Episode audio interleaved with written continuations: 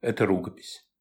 39 страниц, написанных плотным убористым почерком, была обнаружена в 1996 году в архиве управления ФСБ по Архангельской области. На последней странице дата. 3 февраля 1931 года. Спустя четыре с половиной месяца, 20 июня 1931 года, автор рукописи Евгения Ярославская-Маркон была расстреляна во дворе штрафного изолятора Соловецкого лагеря на Секирной горе. Евгения Ярославская-Маркон. Моя автобиография. Предупреждаю, не удивляйтесь и не смущайтесь моей откровенностью.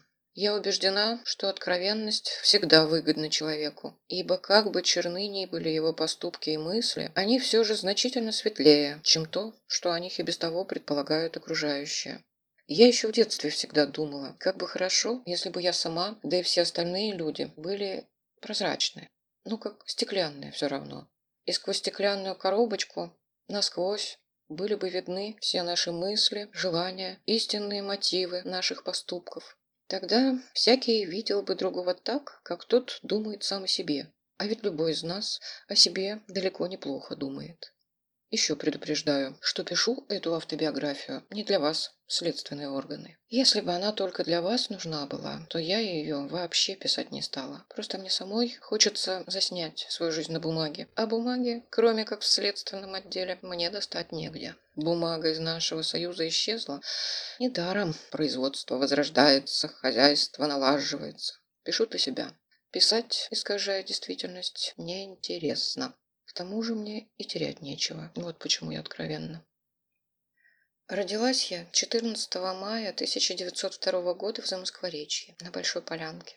Росла под углом трех равнодействующих сил. Первое. Влияние отца, научного работника, филолога и историка-гебраиста. Человека скорее западноевропейского, нежели русского склада любящего и в жизни, и в своей науке все конкретное, мелочно-детальное, бытовое.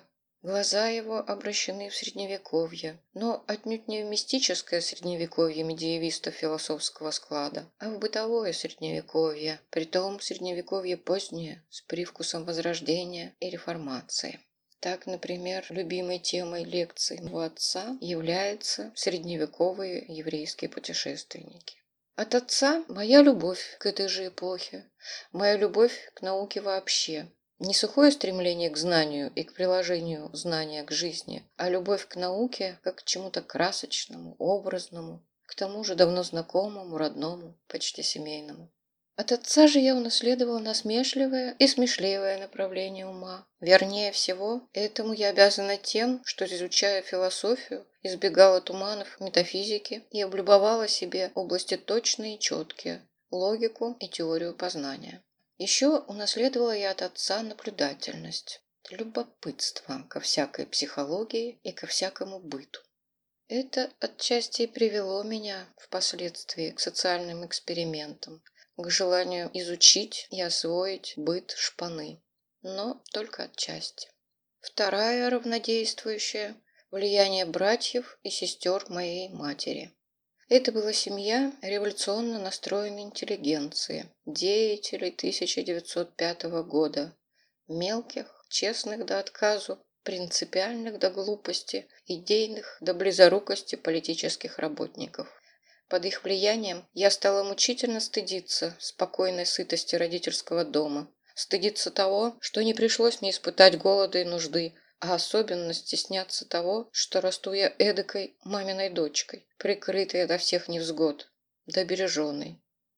Оберегли меня непростительно. До четырнадцатилетнего возраста одну на улицу не пускали. И даже в гимназию до четырнадцати лет провожала меня Бонна. И вот я все мечтала, как бы это хорошо жить в сыром подвале, как дочь прачки в нашем дворе. Носить платочек вместо шляпки. Шляпка – Каинова печать буржуазного происхождения. Бегать босою и с полудетских лет работать на фабрике. Так что, выросши, стану я революционеркой-подпольщицей, было для меня делом заведомо решенным. Но еще слаще была другая мечта, сокровенная. Отрешиться от всего интеллигентского, даже от образования отрешиться, бросить учение, бросить родных и уйти навсегда на фабрику простой работницей. И даже замуж выйти не за интеллигента, не за революционера-вождя, а не иначе, как за простого рабочего. И ушла бы я на самом деле из дому, да отца с матерью больно жалко было. Я у них только одна. Третья равнодействующая из направлявших мое воспитание сил – влияние Бонны немки, воспитывавшей меня с трехлетнего возраста. Это ее бюргерское, добросовестное прямодушие и явилось родоначальником моей откровенности, которая многим кажется наивной болтливостью. Может быть, эти многие и правы. Эта же старушка-немка сумела привить мне любовь к природе, проникновенную нежность к старине и даже странные выраженки Москвы, каковою я являюсь, патриотизм ко всему немецкому немецкая литература, немецкий язык, природа Германии, немецкий Рейн до сих пор наполняют меня умилением. Даже гогенцоллерновская монархия никогда не была мне столь противна, как монархия романовская. И, наконец, кончая тем, что воспитывала меня старая дева, объясняется то, что за всю свою жизнь я никогда не умела одеться со вкусом и изящно. Даже самые нежно-девические годы свои ходила я в одежде необычайно прочной, перешитой из маминых платьев, настолько топорной и неуклюжей и с умыслом старомодной. Одежда всегда стояла у меня на самом последнем плане. И не только культурные интересы, как, например, литература и искусство, но даже просто вкусная еда интересовали меня и интересуют неизмеримо больше, чем самые эстетические тряпки. Просто ребенком я была до шести лет. Между шестью и двенадцатью сформировались три первые мои идеи. С двумя последними из них я так и не рассталась на всю жизнь. Первая идея – вегетарианство. Вторая идея – абсолютный эгоизм. Даже жертвуя собой, человек делает это ради себя, чтобы избегнуть страданий и доставить себе хотя бы на минуту наслаждение сознанием своего героизма. Третья идея – идея всеобщей безгрешности, безответственности, неповинности людей в своих поступках, сцепление причин, зависящих от всей совокупности мира и не зависящих ни от кого в отдельности, создают характер каждого человека, из которого при столкновении с определенными обстоятельствами с неутолимой неизбежностью вытекают, не могут не вытекать именно те, а не другие обстоятельства. Так называемый подлец также мало виноват в том, что наследственность, среда и даже как бы случайные, превосходящие обстоятельства, вроде какого-нибудь толчка, полученного его матерью во время беременности, или мимолетного впечатления от подслушанного в раннем детстве разговора совсем посторонних людей, в общей сложности сформировали его под лицом. Как не виноват печатный лист по какой-либо причине, вышедший из-под типографской машины браком. Брак приходится изъять, иногда даже уничтожить, но разве можно винить его? Эту занозу всепрощения я ношу в себе и в настоящее время. И, ненавидя систему, например, вашу советскую систему, никогда не переношу свою ненависть на людей. И если бы я увидела тонущего при купании чекиста, то, не задумываясь, протянула бы ему руку для спасения что, разумеется, не помешает мне того же самого человека, когда он находится при исполнении служебных обязанностей, пристрелить как собаку. Или как чекиста. Это ведь одно и то же. Грязная тряпка не виновата в том, что ею вытирали уборную. Но когда грязная тряпка лежит слишком на виду, ее приходится выбросить на помойку. Год от 12 до 13 лет в моей жизни был пустым годом. Это единственный год, который я себя не узнаю. Всю свою жизнь и до, и после я была правдивой. На мое честное слово, еще когда мне три года от роду было, мать как на каменную гору надеялась. А тут в двенадцать лет я вдруг стала крайне лживой, лицемерной, да к тому же и пустышкой. Идеи мои, которыми я до сих пор жила, стали меня интересовать лишь с точки зрения, как бы ими перед кем-нибудь порисоваться. А на самом деле думала я теперь уже о них не больше, а только о мальчиках. Через год, 13 лет, я окончательно, с вдохновенной искренностью влюбилась в идею революции. Это увлечение настолько напоминало любовную страсть, что когда при мне кто-нибудь случайно говаривал о революции, я краснела и смущалась, совершенно точно так же, как мои подруги, когда при них кто-нибудь невдомек коснется избранного кавалера. А жиденький хор, нескладно тянущий дубинушку, вызывал во мне сладкую дрожь, какую испытывает современная непманша при исполнении сладостного фокстрота. В этом возрасте начала я читать Плеханова. Не без скуки, правда. Но принуждала себя. Без этого не станешь начитанной пропагандисткой. Училась я в гимназии неплохо, хотя и с линцой. По географии, естествознанию, немецкому, русской литературе, истории училась хорошо. Хуже всего преуспевала по правописанию. И до сих пор не научилась писать вполне грамотно, без ошибок.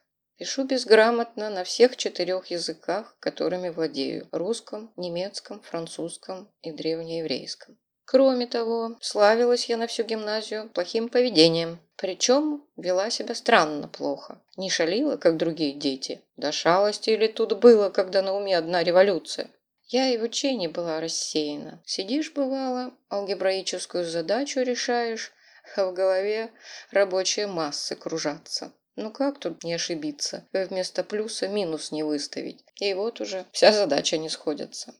Итак, шаловливой я не была. Далека я также была от половой распущенности, которая в женских гимназиях часто именуется плохим поведением. Нет, Просто я сама себе вменила в обязанность быть как можно дерзче с гимназическим начальством, никому не покоряться, а за каждую гимназистку заступаться, горой стоять я олицетворяла так. Начальство, педагоги, власть. Гимназистки – угнетаемые массы. Олицетворение детское, до глупости наивное, глубоко неправильное, особенно если принять во внимание, что гимназия у нас была частная, дорогая, гимназистки все больше из буржуазных семей, преподаватели же и самая начальница, наоборот, являлись лучшими представителями передовой трудовой интеллигенции. Так или иначе, я доигралась все же до того, что в ноябре 1917 года, уже при советской власти, меня исключили такие из гимназии за бузатерство, принявшие совершенно нелепое, действительно несуразное направление. Впрочем, исключение из гимназии пошло мне на пользу. Дело в том, что исключили меня с шестого класса, и тут-то я, принатужусь, за оставшуюся половину учебного года от ноября до мая подготовилась и за шестой, и за седьмой класс. В мае сдала экзамен, а осенью, 16 лет от роду, поступила в третий государственный университет, бывшие бестужевские курсы. Я совсем забыла упомянуть, что росла я и в гимназии училась не в Москве, а в Ленинграде, где поселились родители после моего рождения. В Москву же мы ездили каждый год, на лето, к маминым родным. Теперь опишу, как встретила и провела я самую революцию. Как я уже говорила, до 14 лет без провожатого, Бонны или еще кого-нибудь меня на улицу не пускали. Теперь же, в февральские дни 1917 года я, пользуясь всеобщей суматохой, попросту сбежала из дому, пошаталась и покричала «Палачи!» под холостыми выстрелами на углу Невского и Садовой. И вернулась домой так скоро, что моего исчезновения дома даже заметить не успели. На другой день я опять сбежала с самого утра. Возле Литовского замка, из которого еще накануне выпустили всех политических, беспомощно копошились, как на сетке, две женщины, по-видимому, жены уголовных. Из верхнего окна тюрьмы выпорхнула записка и села на землю. Записка следующего содержания. Надзиратели все разбежались. Сидим второй день не емши. Помогите нам! Освободите нас! И трогательная приписка из Некрасова. Иди с обиженным, иди с униженным по их стопам, где горе слышится, где тяжко дышится, будь первый там. Я тотчас же побежала за помощью в район. Там мне ответили, что политических уже выпустили, а выпустить уголовных мы не можем. Тогда бросилась в военные казармы, зовя солдат на помощь. Через скорое время солдаты пулями пробили ворота литовского замка, и мы, толпа, хлынули внутрь и струйками растеклись по камерам. Помню, как я первая вошла в темный карцер. Как только я вошла, мне на шею бросился высокий плечистый арестант с большой белокурой бородой и светло-голубыми глазами. Помнится, я еще тогда подумала, наверное, убийца. У воришки, у мошенника, у мелкого преступника не может быть таких ясных, таких до святости открытых глаз. А арестант все вздрагивал у меня на груди, плакал от радости и трепетно стонал. «Опомниться! Опомниться дайте, родные!» Совсем иначе реагировал на непрошенную свободу какой-то воришка. Эх, досадовал он, совсем недолго осталось досидеть, так я бы свою одежду отобранную назад получил бы, а теперь приходится в казенном халате идти. Впрочем, вознаградил себя тем, что собрал все одеяла с ближайших коек в четыре больших узла, из которых два я помогла ему донести, за что он на прощание с гостинодворской галантностью чмокнул мне руку. Тем временем дома меня хватились. Когда я вернулась, поахали и неожиданно быстро смирились с такой моей самостоятельностью. С того дня стала я одна на целые дни уходить из дому, и никто даже не спрашивал, куда и зачем. Той же весной в Москве, гостя у бабушки, записалась я в Объединенную социал-демократическую партию, где выполняла техническую работу. Дежурила в районном комитете, разносила по заводам социал-демократические газеты и продавала их в хамовниках. Видно, мода новая пошла, барышням газеты продавать, и хитничали бабы. Господинчики зловредным взглядом посматривали на заголовки моих газет. Рабочие весело и сочувственно покупали. Подозвал какой-то армянин. «Ни за что бы не взял, ни два слова по-русски читать не умеем. Только для тебе, барышна, куплю. Больно тебе глаз красивый, черный. Переезжая осенью из Москвы обратно в Ленинград, я механически выбыла из организации. Октябрьская революция мне понравилась еще гораздо больше, чем февральская. Февральская как бы говорила на каждом шагу. «Позвольте, я девушка честная». Октябрьская же сразу заголилась. Смотрите, мол, все, что у меня есть, и у вас такое же. Не ломайтесь. Хочу и больше никаких. Примечание для туповатого сотрудника следственных органов. Это литературная метафора. В это время я начала голодать. Жила принципиально на пайке, хотя достать у спекулянтов можно, и большинство хоть немножку, но покупали. Жить на осьмушке не шутка. А тут еще усиленная подготовка к экзаменам за гимназию. И еще одновременно поступила я в драматическую студию пролеткульта. Сделалась я от голода желтая, костлявая и старообразная, как угодница со старинной иконы. Но главное-то, что голод имеет одно свойство.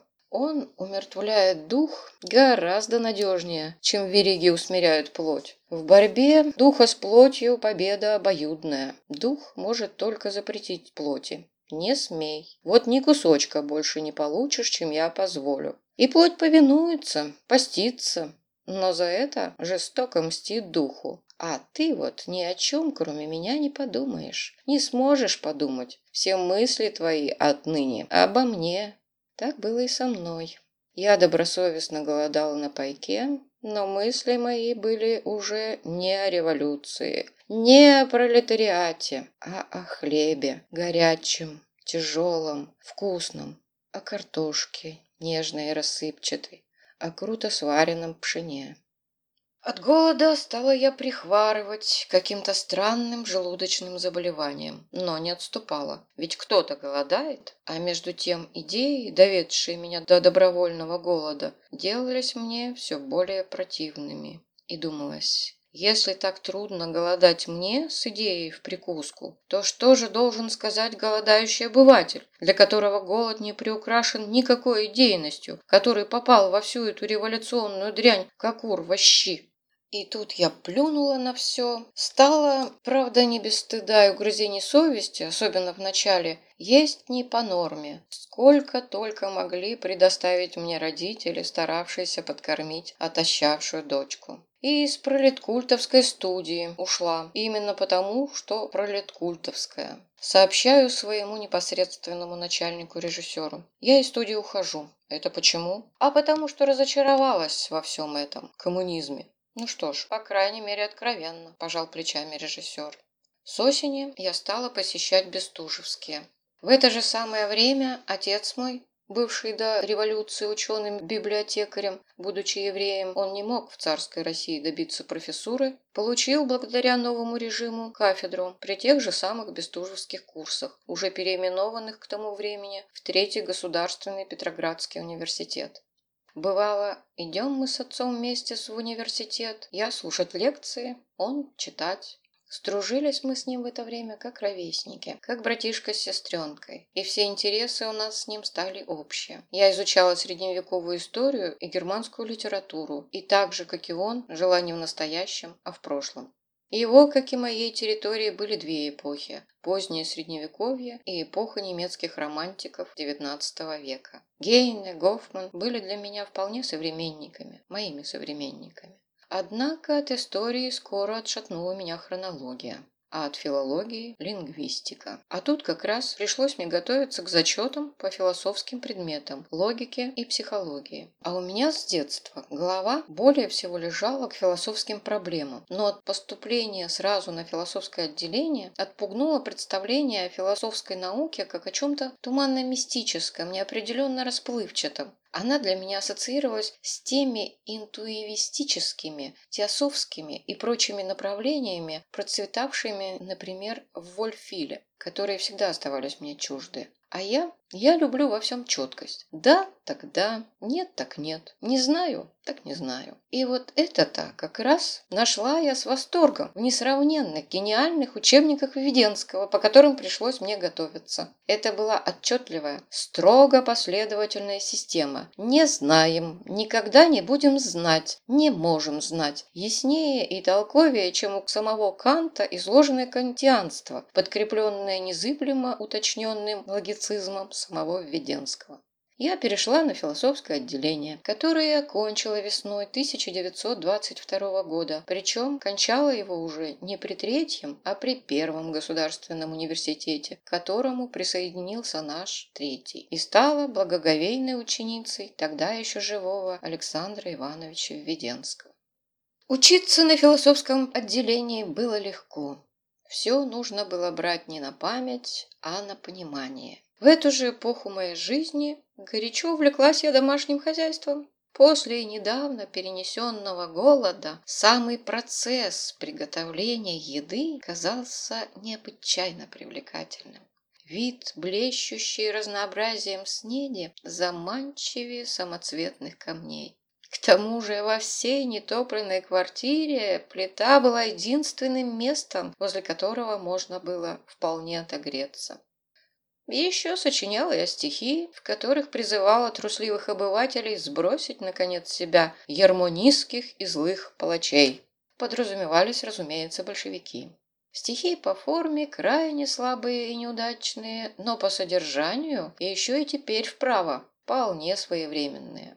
Около этого же времени развернулись кронштадтские события. Я, облизываясь как кот на масло, следила за ними издали. Руки и душа чесались принять активное участие в кронштадтском мятеже, ведь это был не какой-нибудь пошленький белогвардейский заговор. Тут была подлинная, а не отупевшая от власти большевистская революция, и подняли ее кронштадтскую. Те самые, кто в свое время сделали октябрь, балтийские матросы. К сожалению, у меня в то время не было знакомств среди серьезных анархических и эсеровских кругов и мне пришлось ограничиться пропагандой в студенческих кругах и предвыборной, перед выборами в Советы, антибольшевистской пропагандой. Помню, как я на одной из университетских сходок косноязычно, я еще тогда плохо умела говорить с трибуны, позднее от Александра Ярославского научилась, доказывала всю половинчатость чисто студенческого движения. «Одно из двух», — говорила я, — «или смирно работайте в своих культурно-просветительских организациях, или, если чуете в себе силу для настоящей борьбы, идите туда, в самую гущу, агитируйте не среди студенчества только, а среди общих широких масс. Тут я почувствовала, как знакомая студентка-меньшевичка энергично одернула меня за рукав. Я, конечно, уже тогда понимала, что революция в Кронштадте, контрреволюция в Смольном, а не наоборот. Самое понятие застывшей в победе революции так же нелепо, как понятие остановившегося движения. Раз остановилась, значит уже не революция. Ведь революция по самому понятию своему есть движение, направленное к неспровержению существующего строя. Какой бы ни было существующий строй, даже самый прогрессивный, никак не может быть революционным, ибо он стремится сохраниться, а не сложиться. Силу этого же самого всякая партия, поддерживающая победивший в данной стране порядок, в том числе и ВКПБ в России, является уже не революционной, а контрреволюционной. Итак, коммунизм в настоящее время революционен во всем мире, кроме СССР. И только в нашем союзе он вполне консервативен. А между тем, даже самый черносотенный заговор у нас в Советской России несомненно революционен, ибо стремится к низвержению существующего строя. Это было бы так, даже если бы советская власть была бы действительно социалистической, а мятеж против нее был бы, ну, хотя бы монархическим. Но на самом деле, как мы знаем, кронштадтский мятеж был не только революционен по отношению к соввласти, но и по идеологии был значительно левее, последовательнее и честнее ее. Потому-то соввласть так испугалась его и кроваво его усмирила. Тем самым советская власть стала уже не только консервативной, но еще к тому же контрреволюционной. Итак, ни одно государство в мире не может быть революционным по самому понятию своему. А между тем, всякая революция всегда права, ибо она всегда стремится восстановить попранную справедливость, которая, впрочем, никогда не восстановится. Просто палку на неопределенный срок перегнут другим концом. И это уже хорошо. Битый отдохнет, бьющий почувствует на себе удары, а потом опять перегнется и так далее. Мир диалектичен, Отрицающее и утверждающее начало – две части одной логической системы, точно так же, как революция и государство – две половины одной системы бытия. Обе правы, обе неизбежны, обе необходимы. И всегда будут существовать люди-государства, жандармы, ГПУшники, полицейские, прокуроры, наркомы и тому подобное. Они по самой профессии своей не могут стать людьми революции. Они могут стать ими, лишь переменив профессию. И всегда будет поддерживать тот или другой класс. Но кто же люди революции? Ясно, лишь тот класс, который никогда не может стать у власти. Таким классом является лишь люмпен-пролетариат, действительно участвующий во всех революциях и мятежах, и сразу остающийся неудел, как только поддерживаемое им движение побеждает. Преступный мир составляет основные кадры людей революции. Добавочные к ним – вечно бузящая, озорующая, литературно-художественно-артистическая богема. И еще профессионалы революции – подпольщики-террористы и подпольщики-экспроприаторы, а также вообще наиболее непримиримые группы подполья – анархисты и максималисты. Точно так же, как государство всегда поддерживается тем или другим классом, и революция в ту или иную эпоху поддерживается тем или иным классом. Но класс может из революционного стать государственным, например, французская буржуазия, и наоборот. Основной же класс революции – варье, шпана – стать государственным не может. Точно так же, как не может основной класс государства, чиновники и военные, стать революционным, а может лишь перейти от службы одному режиму на службу другому режиму. Здесь я под военными подразумеваю спецов, комсостав, а не временно призванных солдат. Итак, резюмируя все. Государство и революция – две чашки весов, постоянно стремящиеся перетянуть друг друга и в то же время совершенно бессмысленные одна без другой. Конец первой части.